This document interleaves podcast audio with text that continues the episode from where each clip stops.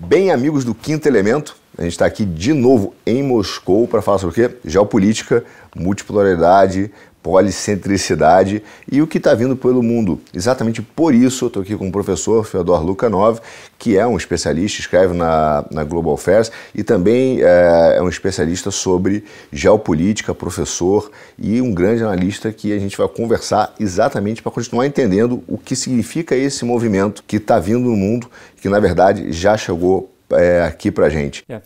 É, muito obrigado por essa conversa.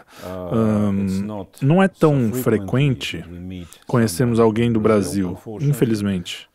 Mas eu espero que nessa nova era de multipolaridade, que está em vigor, não é apenas uma ideia, ela está aqui. Até mesmo os Estados Unidos pararam de negá-la. Uh, então, eu espero que os nossos contatos sejam cada vez mais intensos. Então, professor, muito, muito obrigado. É uma honra estar aqui com, com você, né, os nossos espectadores também. E todo mundo fala sobre desdolarização. E estamos falando sobre desdolarização, isso está rolando não só na mídia, isso está sendo uma discussão que está feita no mundo acadêmico, mas também no dia a dia das pessoas. E aí vem a pergunta: é, quando a gente fala de, de, de desdolarização, estamos falando do fim do Bretton Woods Systems do sistema de Bretton Woods. E é uma coisa que, ok, parece boa, porque é uma recuperação da soberania dos países, mas ao mesmo tempo, uh, o que a gente vai colocar no lugar? Uma coisa que parece que é mais fácil falar do que fazer. Qual a sua opinião sobre isso? Quanto à desdolarização, eu não sou um grande especialista em economia, mas tem uma dimensão política aqui. Qualquer sistema monetário é um reflexo da conciliação de forças políticas e poder militar. O poder do dólar americano é baseado, claro, na força da economia americana, mas não em menor grau no poder dos Estados Unidos em geral. É, eu me refiro principalmente à capacidade, por meios militares, por controle militar de uma grande parte do mundo, de impor uma agenda, incluindo a agenda econômica, que é favorável para os Estados Unidos. E isso é um fato da vida. Podemos ficar insatisfeitos com isso, e muitas pessoas no mundo estão. Mas eu não diria que a perspectiva de curto prazo uh, é que uh, vamos nos livrar desse sistema. Quer dizer, politicamente, militarmente e como consequência em termos de dolarização, uh, nós mudaremos para desdolarização. Mas o que é essencial, e eu acho que é admitido, inclusive pelos Estados Unidos, é que os americanos, eles próprios, uh, fazem de tudo para minar a hegemonia do dólar. Uma vez que usam o dólar uh, como um meio, como uma arma contra aqueles com quem não uh, concordam, para tentar implementar suas próprias agendas em assuntos mundiais. E até agora, os americanos podem arcar com isso, porque, é claro, uh, o potencial que eles têm e a inércia do sistema, e para ser bem franco, o conforto, porque usar o dólar é de fato muito confortável para a maior parte dos homens de negócios em todos os lugares. Se você pensar apenas nos negócios, é claro que é muito mais fácil ter uma única moeda do que esse sistema muito complicado de trocas internacionais e assim por diante. Mas o que vemos a partir do dia 22 de fevereiro é que os americanos usam abertamente uh, o dólar e a regulação financeira como uh, arma. Uh, Contra a Rússia, sim, mas, claro, todos os outros países, especialmente aqueles que não pertencem a essa esfera de influência americana, eles começaram a pensar em si mesmos chineses, brasileiros, indianos, indonésios e todos os outros. Isso não significa que veremos um sistema completamente novo em breve. Novamente, a perspectiva de curto prazo é mais ou menos clara. Tudo ficará como está. A perspectiva de médio prazo é menos clara e a de longo prazo é clara na forma oposta. A hegemonia do dólar descarrilará. O dólar nos Estados Unidos não desaparecerá, claro, será uma parte muito importante do sistema internacional, mas não a parte dominante. Então, o senhor, o senhor falou uma coisa muito importante que é a utilização, e eu concordo plenamente, com, com certeza, óbvio, é, que é a utilização do dólar como arma.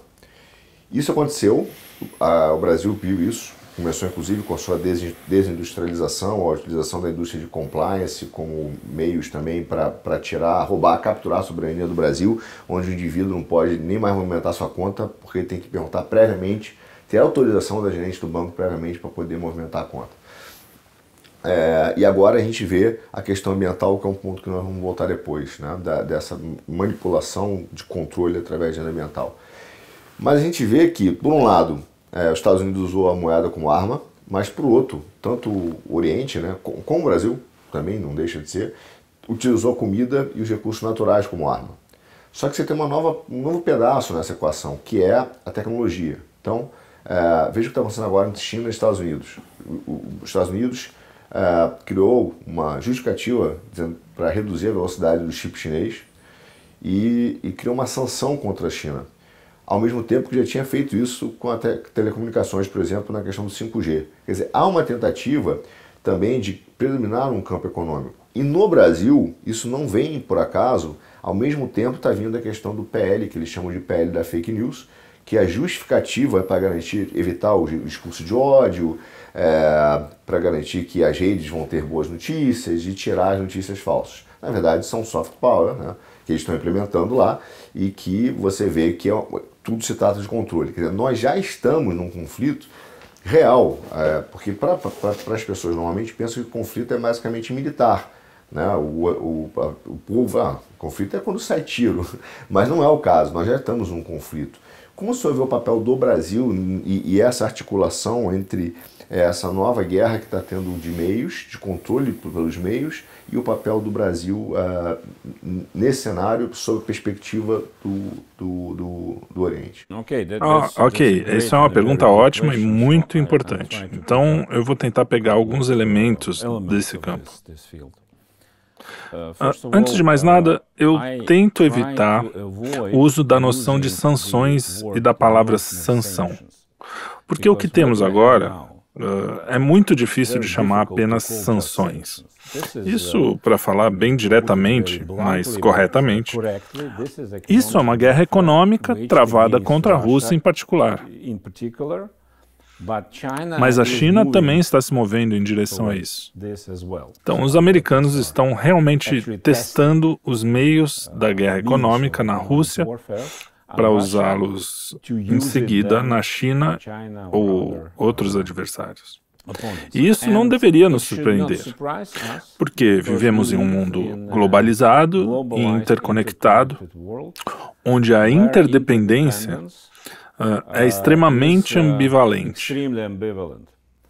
Então, nas décadas anteriores, nós preferíamos ver a interdependência como algo bom como uma forma de desenvolver todo o planeta juntos para ajudar países a explorarem os benefícios e assim por diante. Como você disse, com razão, também tinha uma parte ruim. Mas ainda assim foi visto principalmente pelo lado positivo. Mas a interdependência também significa outra coisa. Se você estiver conectado, se vocês forem dependentes uns dos outros, então, em qualquer momento, você pode utilizar disso como um meio de pressão no lado oposto. E o que dissemos recentemente, quando a campanha ucraniana começou, é que, de fato, os americanos e os europeus transformaram a interdependência de benefício para punição. É claro que isso é extremamente destrutivo, porque quando você está sendo interdependente, você usa isso contra o seu oponente. Mas você também sofre. E nós vimos que os europeus realmente passaram por um período extremamente difícil quando cortaram abruptamente o comércio russo e a energia russa. Então, esse é um processo de séria desindustrialização da Europa também porque era tudo baseado em uma forma muito favorável de obter recursos russos e assim por diante.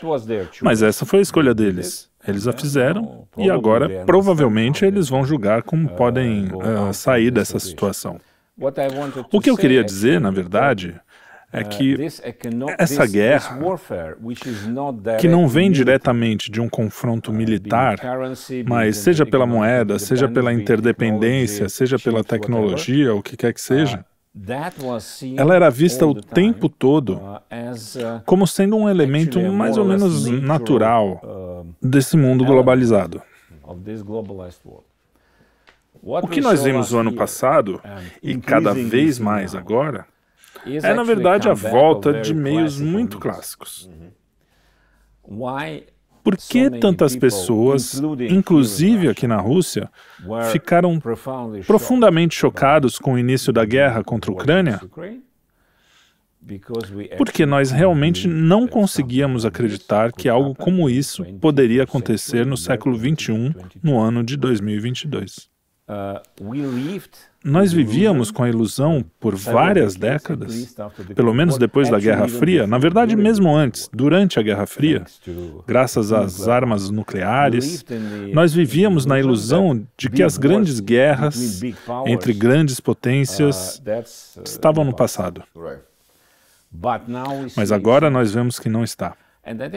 Eu acho que esse é um dos elementos mais perigosos do mundo atual que as guerras sejam uh, iniciadas por meios não militares, pelos americanos, pelos europeus, por quem quer que seja.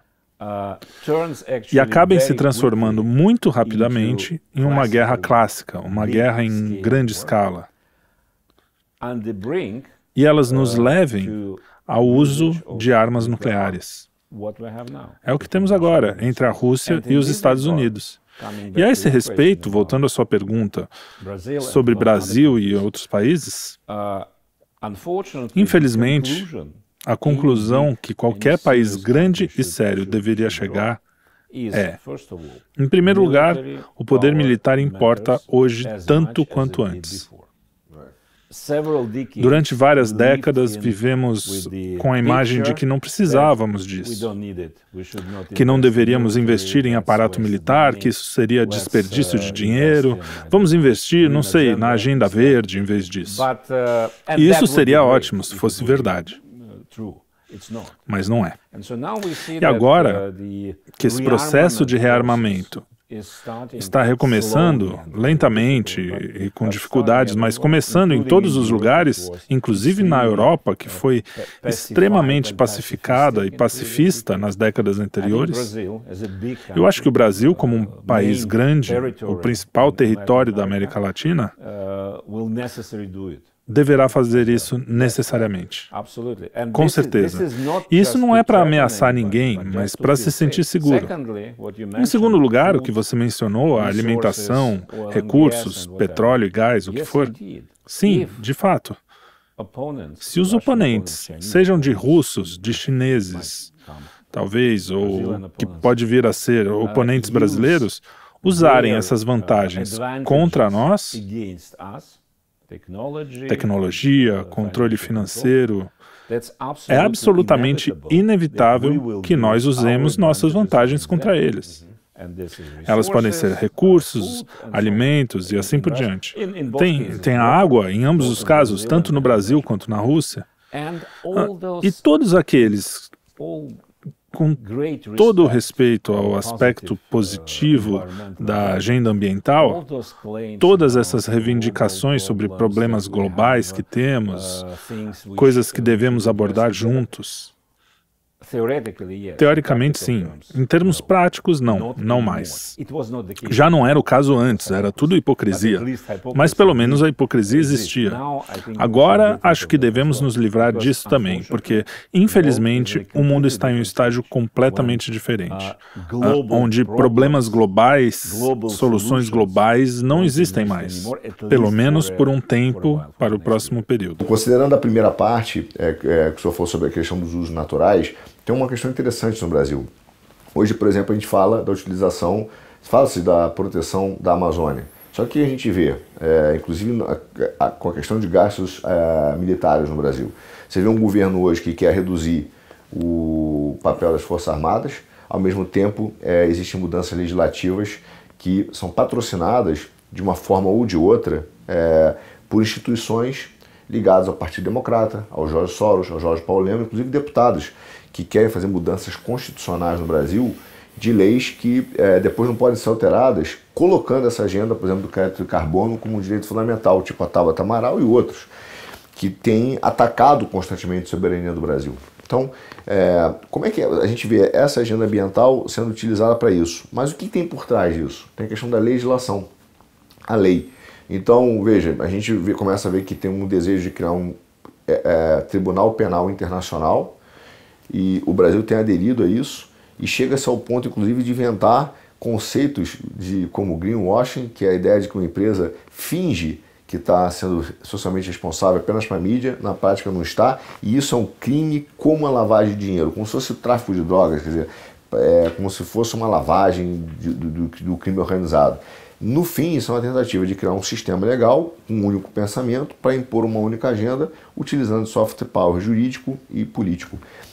Como o senhor vê o sistema legal é, sendo utilizado no mundo para implementar uma agenda através da criminalização ou da criação de um sistema legal que coloque essa única agenda é, para funcionar?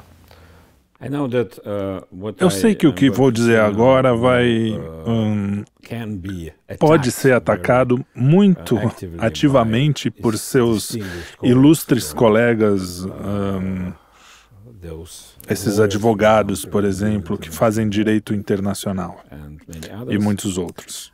Uh, o direito internacional é oficialmente visto como algo sagrado. Existe uma lei internacional. Aqueles que violam o direito internacional são basicamente criminosos. E o mundo inteiro, por meio das Nações Unidas ou por outros meios, deve ser guardião do direito internacional. O que está correto. Mas o que é direito internacional, olhando da perspectiva política? Não da perspectiva jurídica, mas da perspectiva política.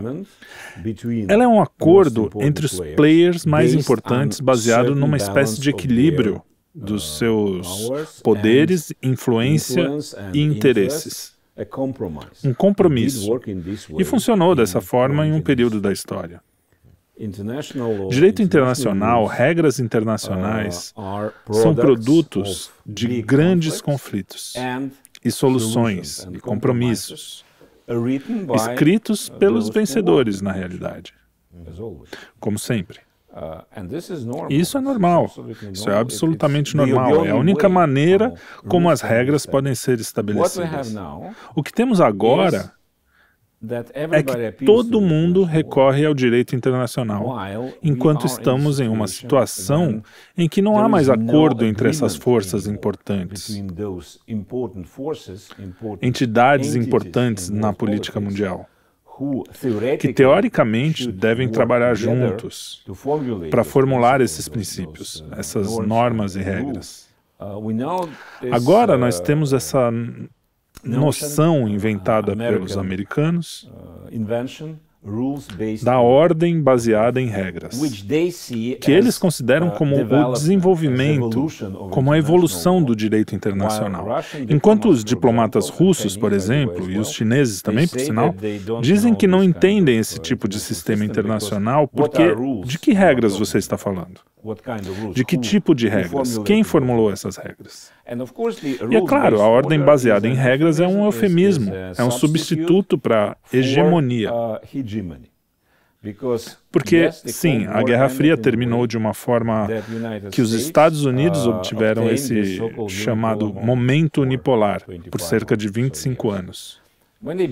Quando eles basicamente podiam fazer qualquer coisa que eles queriam, o que eles considerassem importante e necessário nos assuntos mundiais, porque não havia, não havia um desafio de poder.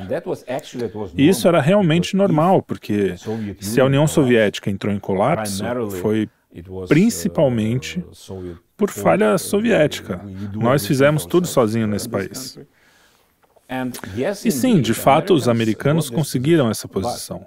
Mas o fenômeno mais interessante deste recente fim de era, a era pós-Guerra Fria, é que todos sabiam quem venceu, os americanos e o Ocidente. Mas isso não foi registrado em qualquer documento. Então, oficialmente, não houve vitória. Ou todo mundo ganhou. Portanto, a hipocrisia oficial, a propaganda oficial dizia: a Rússia ganhou, a China ganhou, todo mundo ganhou. Uh, Isso não pode funcionar dessa maneira. Não é possível, uh, porque se não houver um acordo formal sobre como o próximo período deve ser regulamentado em assuntos internacionais, então não funcionará. Por um tempo funcionou, porque os americanos eram tão poderosos que eles poderiam impor o que quisessem a todos e todo mundo aceitava por um tempo. Esse tempo terminou mais ou menos no início do século XXI. Dez ou quinze anos depois do fim da Guerra Fria, tudo estava acabado. Então começou a corroer tudo. Chegando na sua pergunta sobre soft power, sobre Soros, sobre. Uh, quando você tem uma uh, hegemonia que é capaz de projetar o poder, todo tipo de poder, incluindo o soft power, mas não há base jurídica formal para isso, exceto uma grande quantidade de propaganda, então mais cedo ou mais tarde você chegará a uma situação difícil, porque enquanto os uh, americanos eram tão poderosos que eles poderiam simplesmente dizer aos países, nações, o que fazer, e eles tinham que fazer, ok. Mas eles começaram a perder gradualmente essa influência. E depois, é claro, as grandes potências. Existem potências. Uh, Existem países que não têm uh, interesse em soberania. Tudo bem, essa é a escolha deles.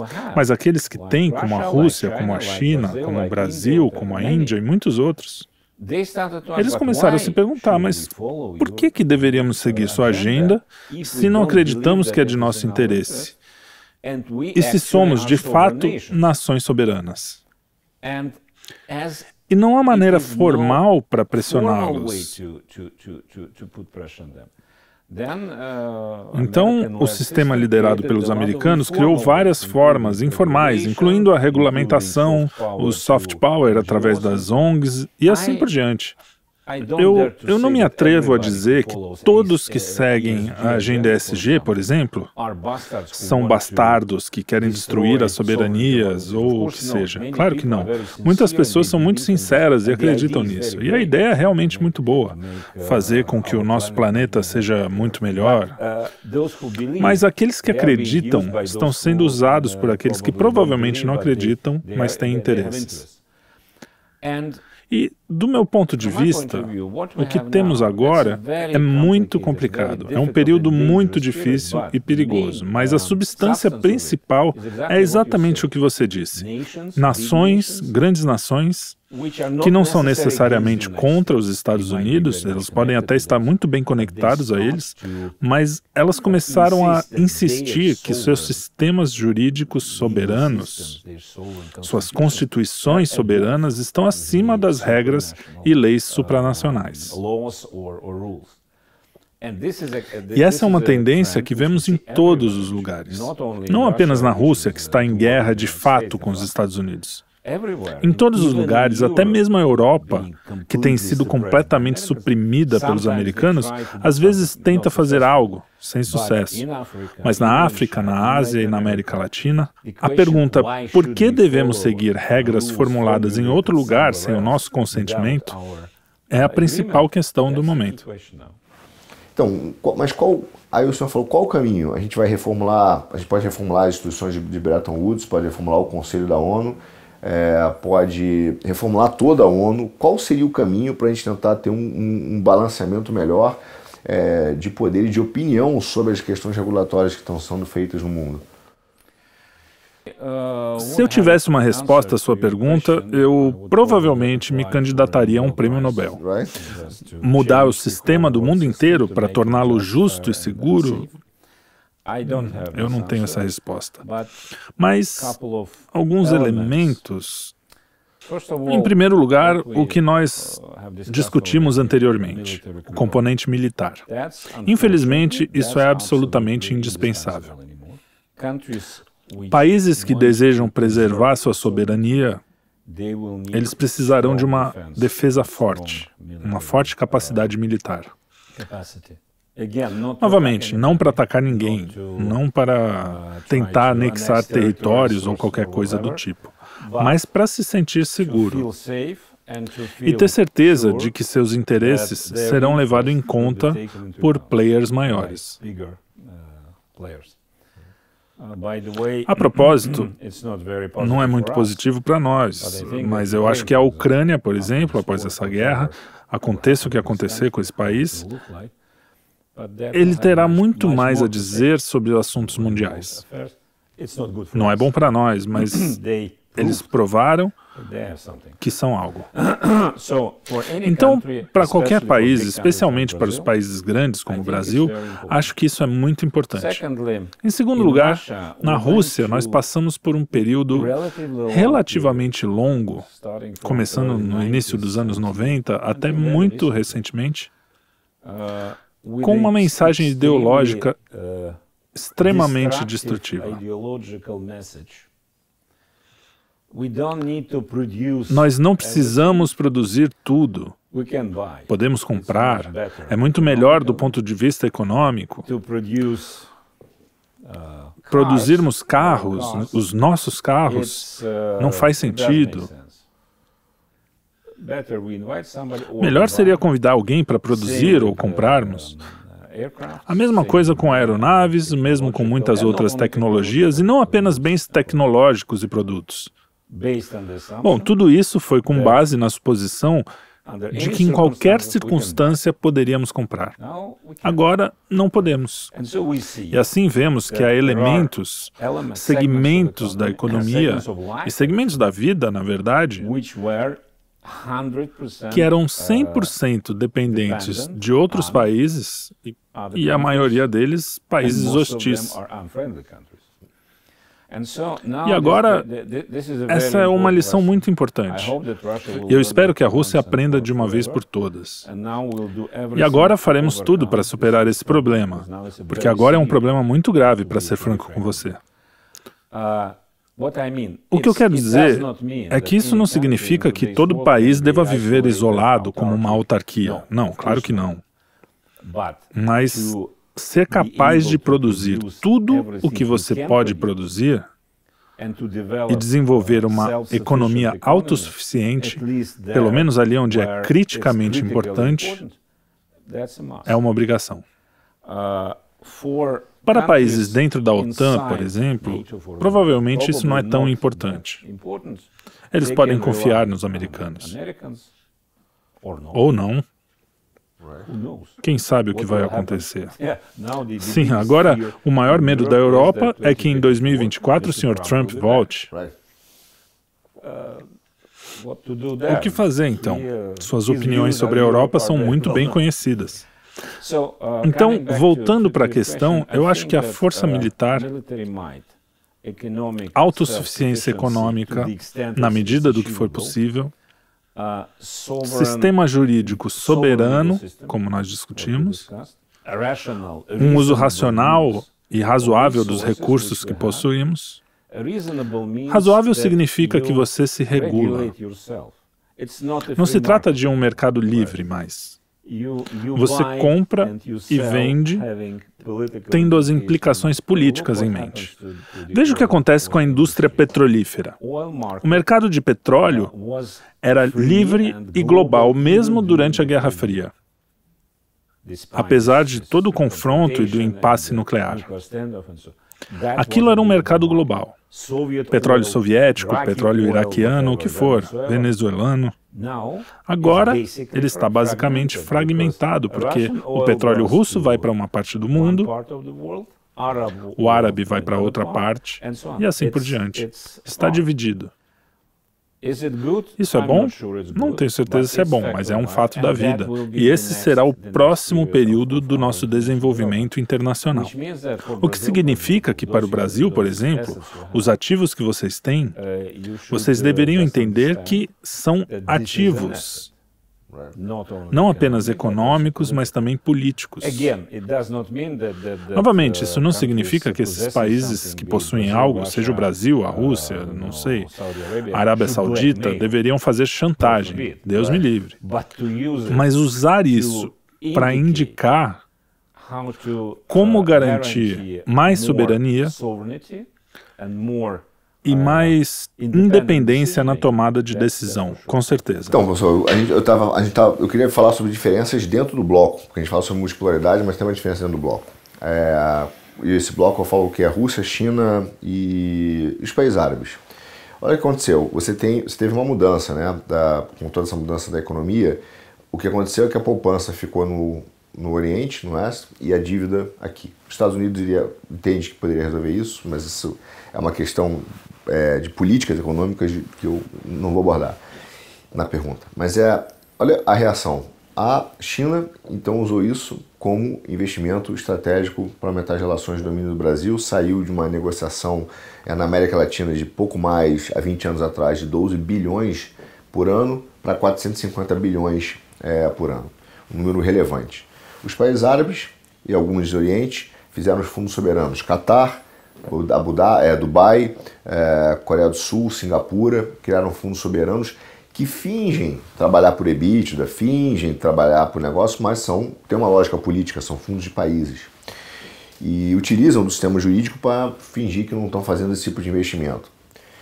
Pega o mapa do Brasil, da América Latina, você vai ver que no, no aquele é, é, cinturão de infraestrutura, a China já está circulando o Brasil com vários países né, e que, que fazem parte desse cinturão. É, e aí é um, é um problema para o Brasil, porque você está falando de infraestrutura e logística, eles estão contornando a logística do Brasil. E é aquela história, bom, se eu tenho as balas, o que, que adianta se eu não tenho as armas? Basicamente, aliás, o que aconteceu no sistema financeiro, a gente pensava que ter o dinheiro, os recursos eram suficientes e os Estados Unidos rompeu com a mobilidade capital. Isso está acontecendo e a gente está vendo. Dizer, o Brasil hoje olha e fala: peraí, é... e a Rússia? A gente não deveria apertar ou estar tá mais conectado é, estrategicamente, considerando que a Rússia tem fertilizantes, o Brasil produz comida e, e, e pode aumentar essa, essa relação com o Oriente, não só com a China, mas com os outros países. Não deveria haver uma conexão, quer dizer, a Rússia não deveria também estar mais proativa em buscar essa conexão. E a gente também não está apenas trocando de dono, né, saindo de uma política, nós, né, é, dominada pelos Estados Unidos, para cair no colo é, da China e dos árabes como controladores disso? Uh, yes, ah, sim, essa é uma pergunta muito uh, boa. Apenas uma nuance, uma diferença. A China e os árabes? Uh, sim, é verdade. Uh, de uma forma extrema. Elas podem ser como uma nova forma de colonialismo, mas do Oriente, não do Ocidente. É, mas nem chineses, nem árabes tentarão impor qualquer coisa em você, em nós. Mas eles querem é, extrair dinheiro. Eles não estão interessados em transformar a Rússia ou o Brasil ou o que quer que seja. Os americanos querem. Essa é a filosofia deles. Eles precisam melhorar as pessoas em todos os lugares. Estamos vendo isso. Quanto a como lidar com isso, Acho que a única maneira é diversificar. Diversificar e diversificar. O tempo todo, em todos os lugares. Mas a Rússia cometeu vários erros após o colapso da União Soviética.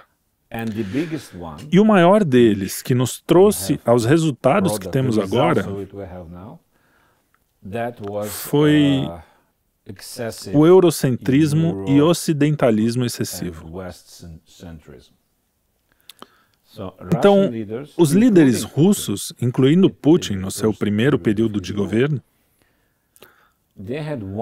eles tinham uma imagem em mente.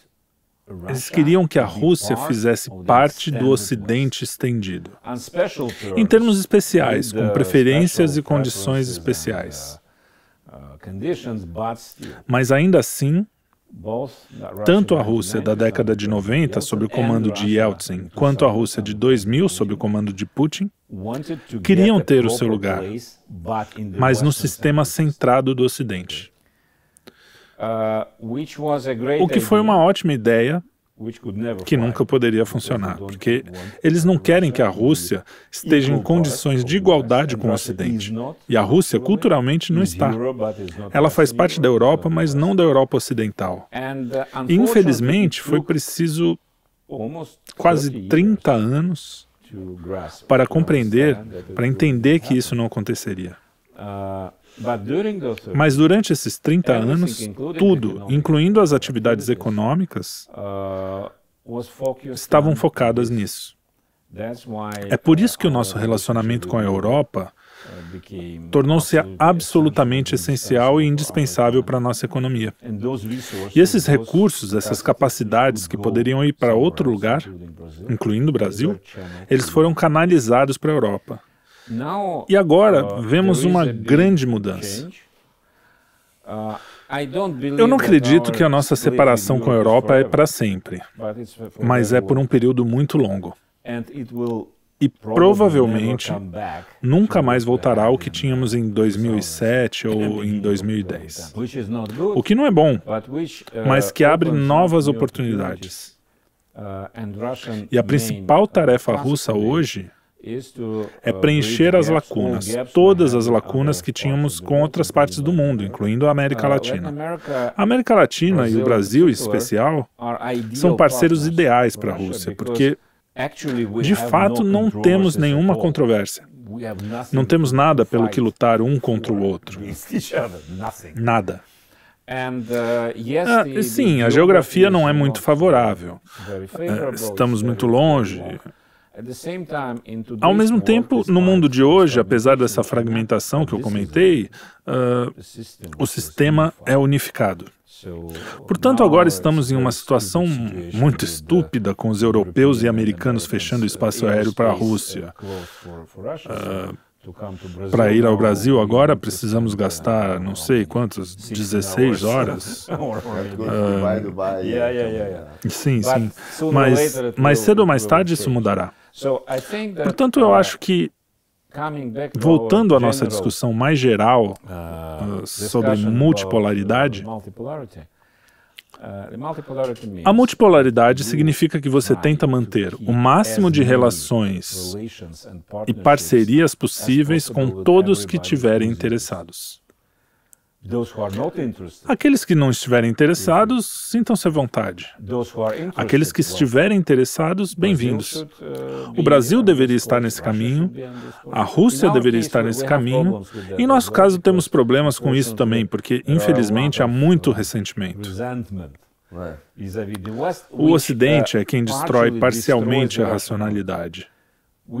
Queríamos tanto fazer parte do Ocidente que agora que fracassou, nós odiamos demais o Ocidente, ainda mais do que a gente gostaria. Isso não é bom para uma nação em termos históricos. Uh, Mas eu espero que isso seja estabilizado com o tempo.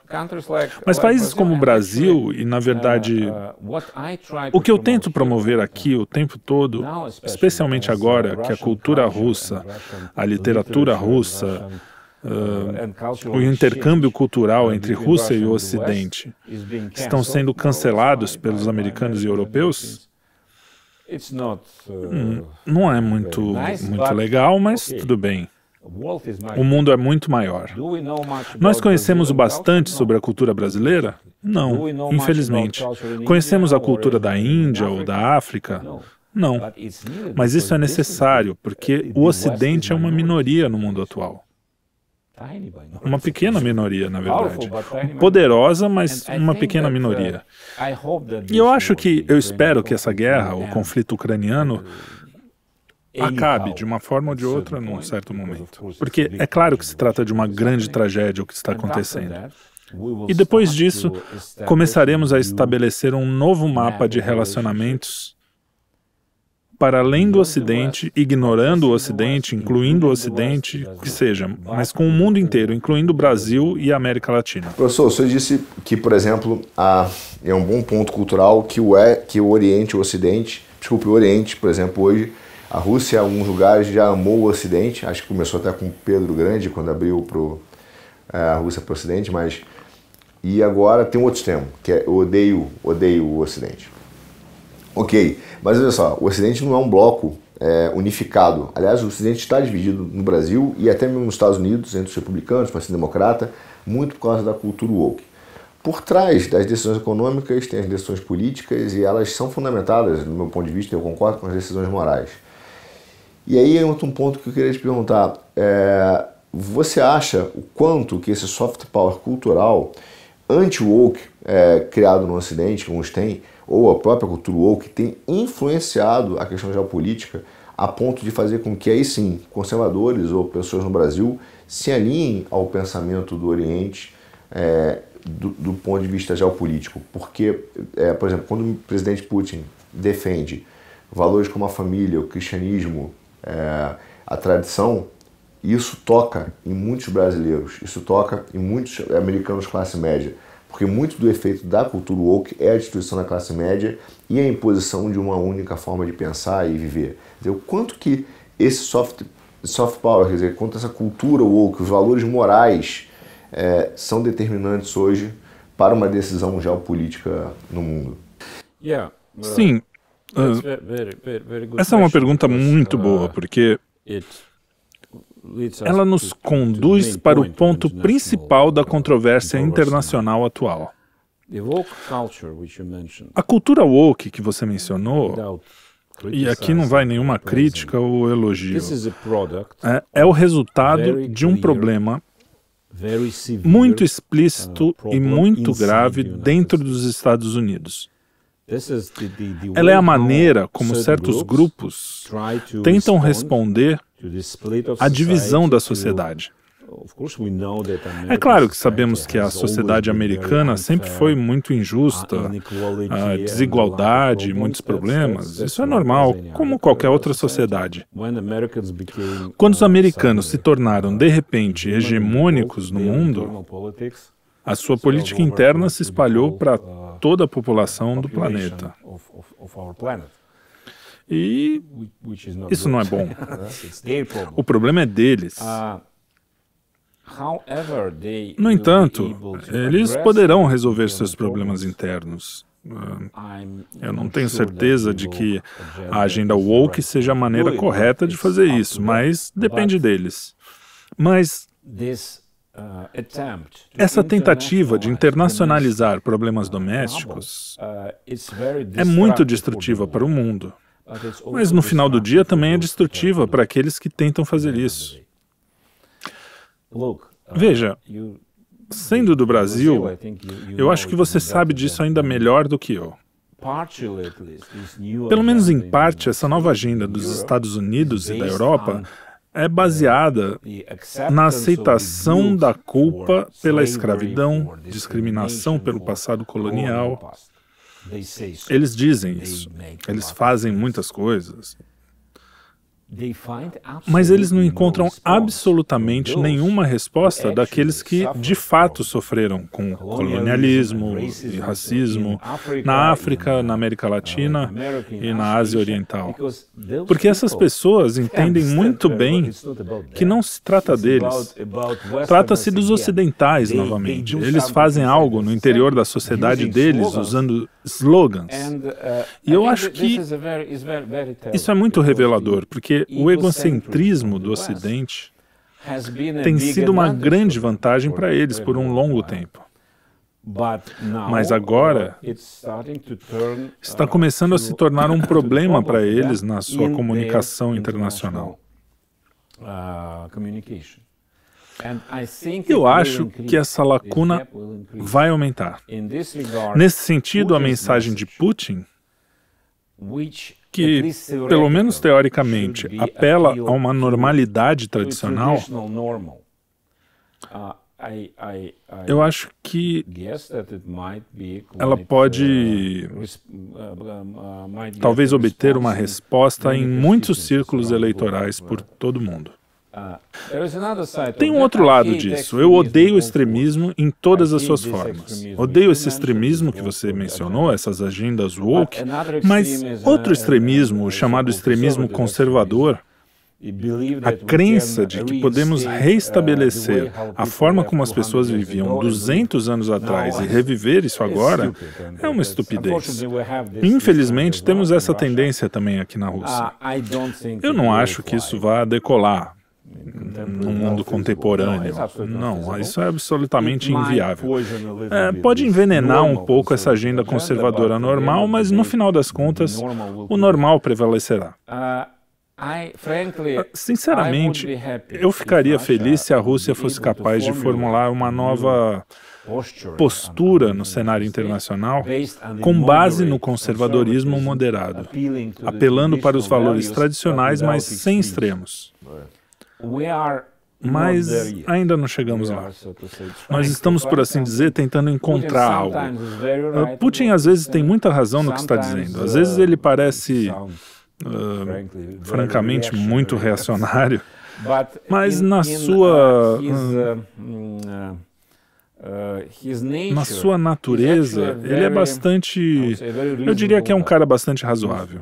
Ele costuma ser.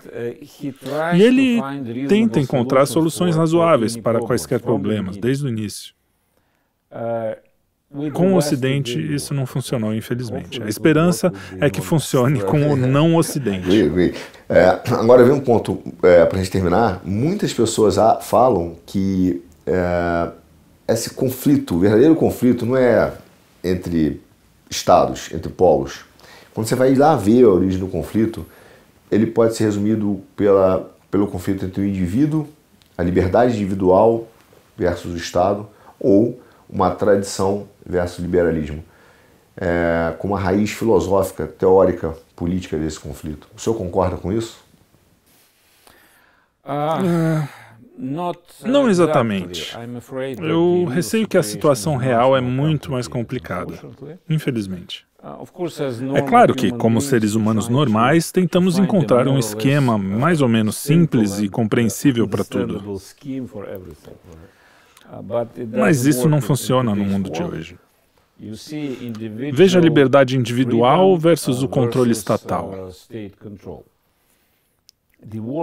O mundo que proclama a liberdade individual, como mencionamos em nossa conversa, está sendo controlado de uma forma que estados apenas conseguem sonhar. A liberdade individual se torna um meio de manipular tudo. Geralmente, o controle do Estado tenta ser esmagador e falha em todas as frentes. No final do dia, nós vemos um processo que não é animador, mas que é óbvio. Você se lembra daqueles livros utópicos ou distópicos da primeira metade do século XX? Aldous Huxley, George Orwell. E algumas pessoas acreditavam que eram diferentes formas de descrever o futuro. Orwell descreveu o monopólio total do Estado, estados totalitários. Ele foi inspirado pela experiência na Alemanha nazista ou na União Soviética de Stalin. Huxley descreveu a tecnologia uh, esse futuro sem alma. E de fato o que vemos é que são a mesma coisa. Hoje em dia são a mesma coisa. As tecnologias vindas das sociedades liberais com o Estado e o autoritarismo vindo das sociedades não liberais. Eles estão interligados. E no final do dia, quem é o Estado tecnológico mais avançado em termos de controle? A China. E e os Estados Unidos e o Ocidente, eles fazem de tudo para chegar lá, dizendo que, no caso deles, não se trata de controle. Trata-se de segurança. Portanto, somos democracias e é por isso que na China isso é totalitarismo, mas é ridículo. É claro que quando você tem os meios para controlar, você os utiliza. Democracia, não democracia, é ainda pior, porque a democracia, e nós vemos isso em toda parte, a democracia está sendo transformada em manipulação sem fim. E sob o slogan de que você é livre para escolher. E assim, nesse sentido, eu tenho receio de que uh, estamos no meio de um processo extremamente perigoso. Uh, e, como você disse, uh, com razão, conflitos militares, por exemplo, não são os piores. O que está acontecendo já é ruim o suficiente, mas é mais ou menos tradicional. Mas todas essas disrupções nas sociedades, que muito provavelmente não serão curadas em um futuro próximo, e mais do que isso, quanto mais avançada a sociedade, maior é o risco que ela enfrenta. A esse respeito, tendo em vista que a Rússia está uh, um pouco atrás, eu diria que talvez seja até melhor. Queria agradecer muito, professor, a sua entrevista, foi muito boa. A gente esclarecedora para entender um pouco do ponto de vista também do Oriente e como o Brasil pode estar se posicionando. É, é difícil, não é simples, a gente não tem uma resposta única. Mas eu queria agradecer seu tempo, você do Quinto Elemento. Não esquece de curtir, compartilhar, coraçãozinho, mandar para todo mundo. É uma grande aula de geopolítica da, do professor é, Fyodor. E eu queria saber o seguinte: para aqueles que querem seguir o seu, é, o seu trabalho acadêmico, ler sobre geopolítica, entender a, a é, um pouco da perspectiva do Oriente, os trabalhos acadêmicos sobre a política, se existe um jornal, um site, uma, um, notícias, revistas que eles podem seguir. Então, por favor, professor, palavra final a sua.